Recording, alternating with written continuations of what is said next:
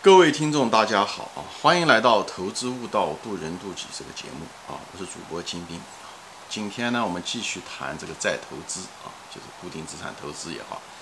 比较典型的一个例子啊。嗯，今天的节目呢，我就谈一下这些，在从经营的角度来说，谈一谈再投资、产能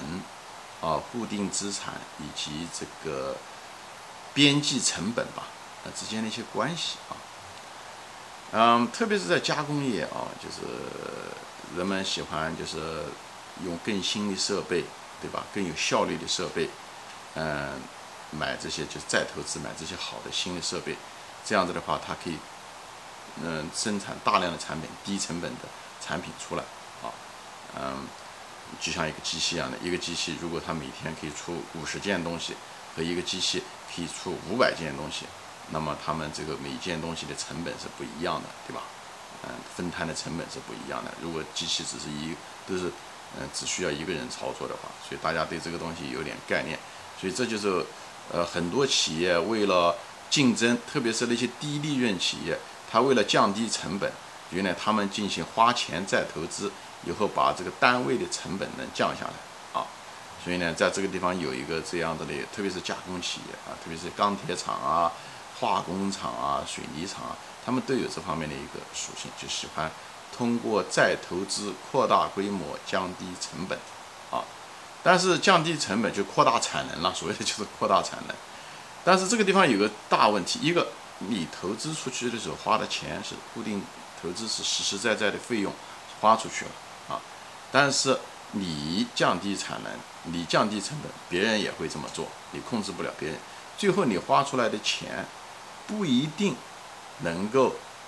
给你带来利润，因为大家最后价格都降下来了。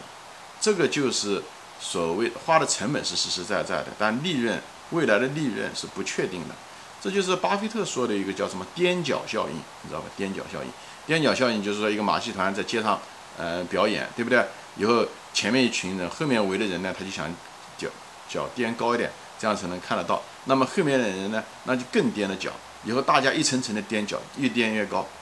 对不对？其实都没得到利益，因为你也踮高，他也得踮高，所以你本来垫高的花的那个努力，其实就没有得到你得到想想能够看得清楚这个福利，你就没有真正得到，因为大家都踮高了，水涨船高，就这个意思。所以企业中的固定资产也是这样子的，你花出去的钱就像踮脚的努力一样的，是实实在在的再投资，但是你是不是能够得到那种？相对的利润的，就是成本的优势不一定的。你也许得到绝对，你你本来是两毛钱一一个东西的，对不对？你你固定资产的变成一毛五，如果大家都投资都变成一毛五的时候就不行。这就是为什么很多电视、电脑，哎这些东西不断降价的原因。这些公司都是，哎就是这种踮脚效应，他们不断的花钱，这种呃制造商不断的花钱更新设备，做更新的呃生产线做电视。但是电视却不断的降价，因为大家都这么做，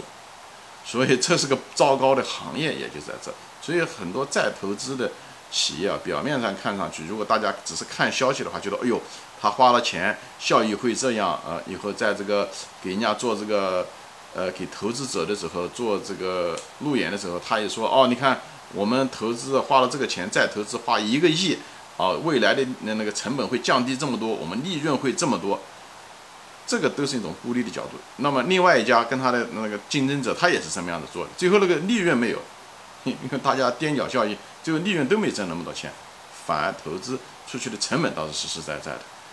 所以就是跟大家说一下，很多情况下不像一厢情愿的。所以你在投资中的时候看消息的时候，不要被这些厂家所谓的投资项目给迷惑，不要过于乐观啊，因为要用整体的观念来看。还有一个什么呢？就是还有一个就是，他们这个投资吧，它还会跟这个周期还会错配。比方说一个呃一个东西卖得好，比方说车子卖得好，对不对？突然之间卖车经济好，以后这个产卖了两年，以后呃产能已经达到了原来的产能，他就想，嗯，因为车子卖的继续好嘛，他又建了一条生产线，又花了一个亿建了生产线。等他把生产线花了一年多时间建好的时候，很可能经济周期已经过去了。这时候的时候，但是他却实实在在的要付银行的贷款，对不对？借钱来的，要付那些工资，要付那些设备的维修这些东西。但是呢，那个生产线出来了以后，很可能只能卖，比方说它的产能是能卖嗯十万个十万辆车的，那么它很可能因为需求的原因，可能只能卖一千辆。但是它那些成本固定成本都在了，他找银行借的贷款花了一个亿建的那个，他的每年的财务费用利息他都得实实在在的还的，那个维护的工人的工资、租金、房厂房的租金，他都要实实在在的还。所以这时候的时候，企业一个是跟竞争的踮脚效应，还有一个就是周期的错配，哎，所以很多企业为什么后来就倒闭了，原因就在这，他就是把规模上去了，却经济出现了反转。啊，却出现了萧条，他账还得还，借了那么多债还得还，债务又要到期，最后导致他的破产，就是这样，就是费用无法消化，所以这个地方一个踮脚效应啊，一个就是这个需求的周期的错配啊，跟再投资的错配，这两个东西都会导致所谓的再投资不是你想象的一样，OK，就是结果很可能跟你想象的不一样。这个在加工业、重工业啊，呃，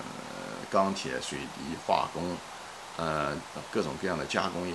那种低端加工业普遍是存在啊，普遍存在。呃，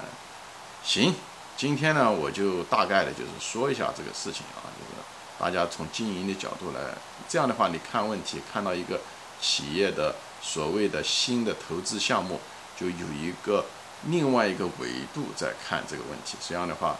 嗯，不会被轻易的蒙蔽，不会被这些故事性的东西轻易的蒙蔽啊。在这里就跟方分享一下我对这个东西的经验：产能、固定资产，对吧？再投资、单位成本的降低、踮脚效应和周期和再投资的错配之间的逻辑关系，好吧？好，今天就说到这里，谢谢大家收看。呃，欢迎大家转发分享，下次再见。